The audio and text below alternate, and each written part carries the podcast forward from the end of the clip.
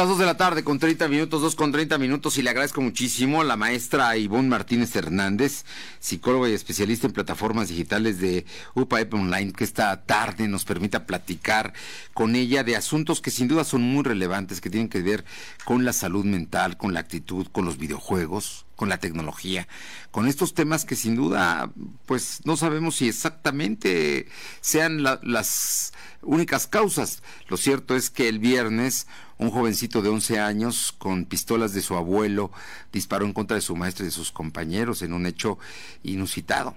Pero también eh, vimos cómo en noviembre, finales de noviembre, principios de diciembre, jóvenes estudiantes de el esta institución importante a nivel nacional, han tenido problemas y se han suicidado por causas de la presión escolar que tienen. Y esta temporada de invernal es muy propia de que haya este tipo de fenómenos y estas decisiones fatales. Ivonne, muchísimas gracias y muy buenas tardes para poder platicar de estos temas que nos involucran como sociedad y que por supuesto interesan. Claro, y te agradezco mucho y es un tema que sí me estuvo eh, batallando en la reflexión el fin de semana. Muchas gracias. Platícanos, platícanos, ¿qué es lo que está sucediendo? Porque, porque originalmente incluso hubo una posición oficial de que había sido inducido por un videojuego que este jovencito de Torreón había tomado esta trágica y tan lamentable, vergonzosa decisión, vergonzosa para nosotros como sociedad. Mm, creo que da a una reflexión con mayor visión, es decir, eh, apuntar a muchos factores psicosociales que rodean a cada joven, a cada adolescente o niño de nuestro país. Eh, creo que antes de ello habría que eh, identificar también muy bien que esta no es una cuestión solo de México, se ha suscitado en distintos países, sin importar la clase social, sin importar el la posición del país, si es primer mundo o tercer mundo. Estamos hablando de que estamos teniendo generaciones cada vez más vulnerables a distintas circunstancias que estamos viviendo globalmente. ¿A qué, a qué, voy con ello? Por ejemplo, eh, decir que únicamente la causa es el videojuego es olvidar que el ser humano está influenciado por otras razones de su contexto. Llámese familia, escuela, el contexto social, y dentro de ello habría que analizar muy bien el perfil también de cada individuo que llega a, ya sea algo como lo de Torreón o como lo que mencionabas del ITAM. Hay que ir al caso en específico para analizar todas las circunstancias y no generalizar que todos los videojuegos, todas las personas que juegan videojuegos están expuestos a ello hay algo muy importante que identificar con los videojuegos. Si el videojuego es agresivo, si el videojuego, su finalidad es que mates a personajes dentro del juego, ciertamente me está sensibilizando ante la violencia. Pero no es el único factor. Es decir, yo puedo jugar un videojuego que, que conlleve este tipo de conducta dentro del juego, pero mi contexto familiar es bueno, es favorable está mi papá, está mi mamá, se comunican conmigo, paso tiempo con ellos, tengo actividades físicas fuera del videojuego, voy a hago un deporte, eh, soy valorado por mi familia y por el contexto escolar en el que vivo. Entonces, el videojuego no va a ser una preponderante para que la persona se vuelva violenta, porque todo su demás contexto está sano, está equilibrado. Pero, sí, Sí, no, no, te escuchamos, te escuchamos, Ivonne. Pero en el caso, podríamos observar así muy muy rápidamente, en el perfil que nos han dejado conocer de este niño en Torreón, un niño sin mamá, un papá, eh, con papá fuera de casa, viviendo con los abuelos, ¿qué, puede, ¿qué podríamos suponer?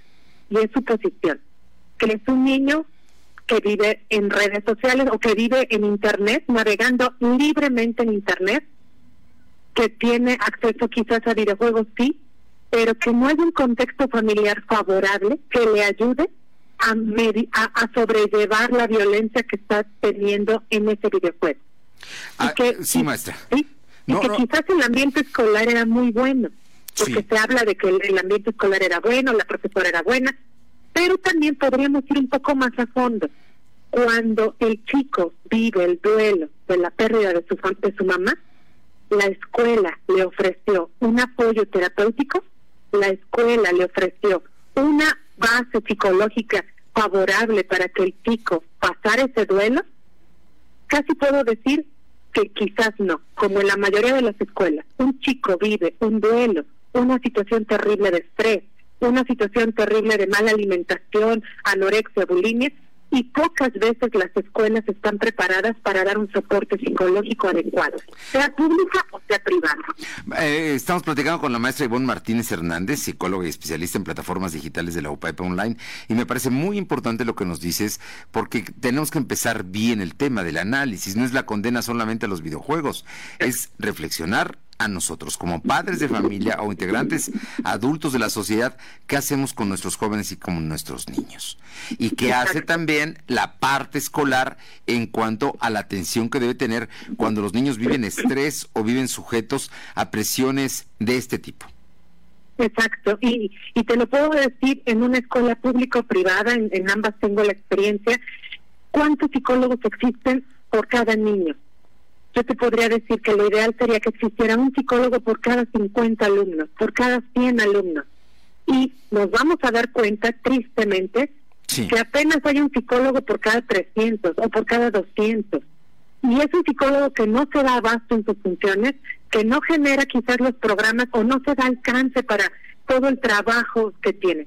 Y hablemos ahora de los adolescentes. A ver, yo, yo, yo sí quiero decirlo y ahorita que vamos a hablar de los adolescentes para dar contexto a nuestro auditorio que nos está escuchando a través de distintas estaciones y redes sociales, que eh, en el caso del ITAM, por ejemplo, no había psicólogos, siendo la institución que es había un departamento donde otros alumnos escuchaban los problemas de sus compañeros, pero no había profesionales. Fue después de los suicidios que se instaló ya precisamente, y en enero van a volver a discutir el tema los estudiantes y las autoridades.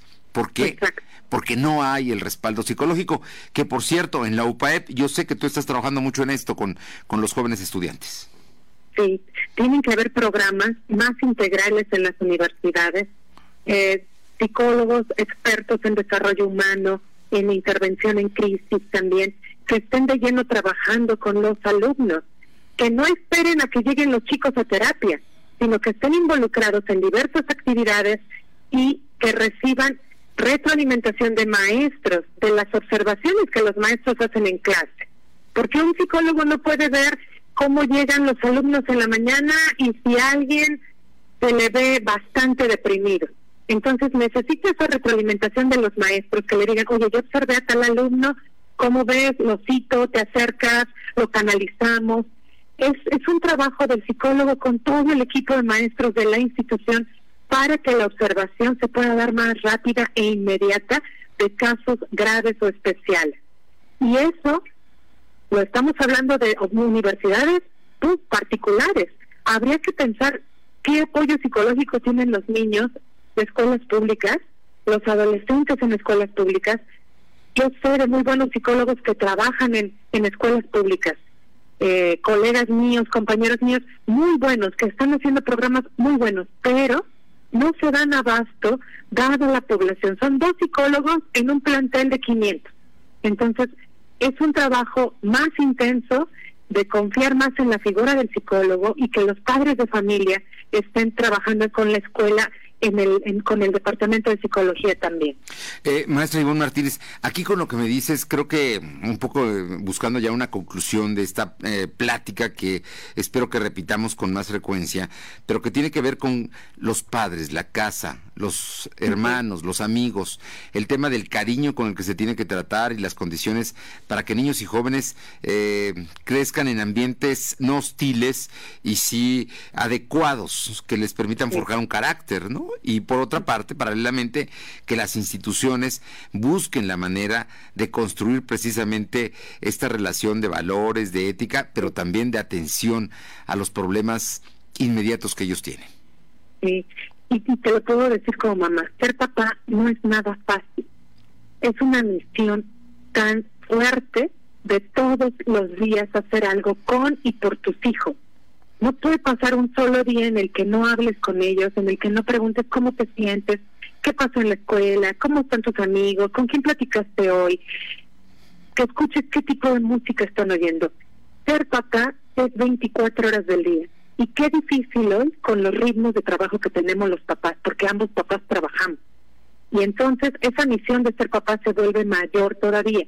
Y es importante buscar en nuestro contexto, escuelas para padres de familia, cursos para padres, actualización sobre medios digitales para padres, que estemos involucrados tanto en la parte psicológica como en la parte digital, porque si el papá desconoce qué de bueno hay en, la red y qué de malo hay en la red, pues va a dejar libre el acceso a los hijos y los chicos encuentran cosas lamentablemente terribles en la red y no encuentran lo favorable para aprender o lo bueno que hay en las redes para formarse como ser humano. Entonces, los papás necesitan eh, esa doble formación como papás, estar en contacto con las escuelas, que las escuelas generen programas para padres de familia, para que los papás se capaciten en eso. Porque en verdad se nos sale de las manos como papás, y yo te lo puedo decir como mamá psicóloga, soy psicóloga, eh, eh, tengo niños en casa y eso hace que, que tú digas, ¿qué estoy haciendo como papá? Todos los días, ¿cómo manejo mi estrés como papá y el estrés de mis hijos? Es de todos los días. Es, es un trabajo arduo y diario. Pues eh, maestra Ivonne Martínez Hernández, me quedo con, con, todo lo que nos acabas de decir, el compromiso que tenemos los adultos, los padres concretamente, pero en general los adultos con los niños y con los adolescentes para escucharlos, para atenderlos y para que, si bien es cierto que no el tema de las redes es negativo y hay que condenarlo, lo cierto es que tampoco le podemos dejar la educación de a las redes sociales de los niños y los jóvenes y no todos los videojuegos son malos. Hay videojuegos que generan habilidades muy buenas en los chicos y con un tiempo adecuado de juego, con supervisión de los papás, pueden ser hasta favorables. Pero si papá y mamá no estamos, o el adulto que está a cargo no estamos, el chico puede extraviar. Pues maestra Ivonne Martínez Hernández, psicóloga y especialista en plataformas digitales de la UPAEP Online. No sabes cómo te agradezco estos minutos porque creo que nos abren los ojos y nos advierten de los riesgos que están ahí, que están ahí a la mano, ¿no? Y que debemos ser muy cuidadosos de todo ello. Muy bien, muchísimas gracias. Un gusto y un honor también estar. Muchísimas gracias y muy buenas tardes. Pronto te, te volveremos a invitar porque vale la pena mucho subrayar estos temas. Muchas gracias. Muy buenas tardes. Son las 2 de la tarde con 42, 2 con 42.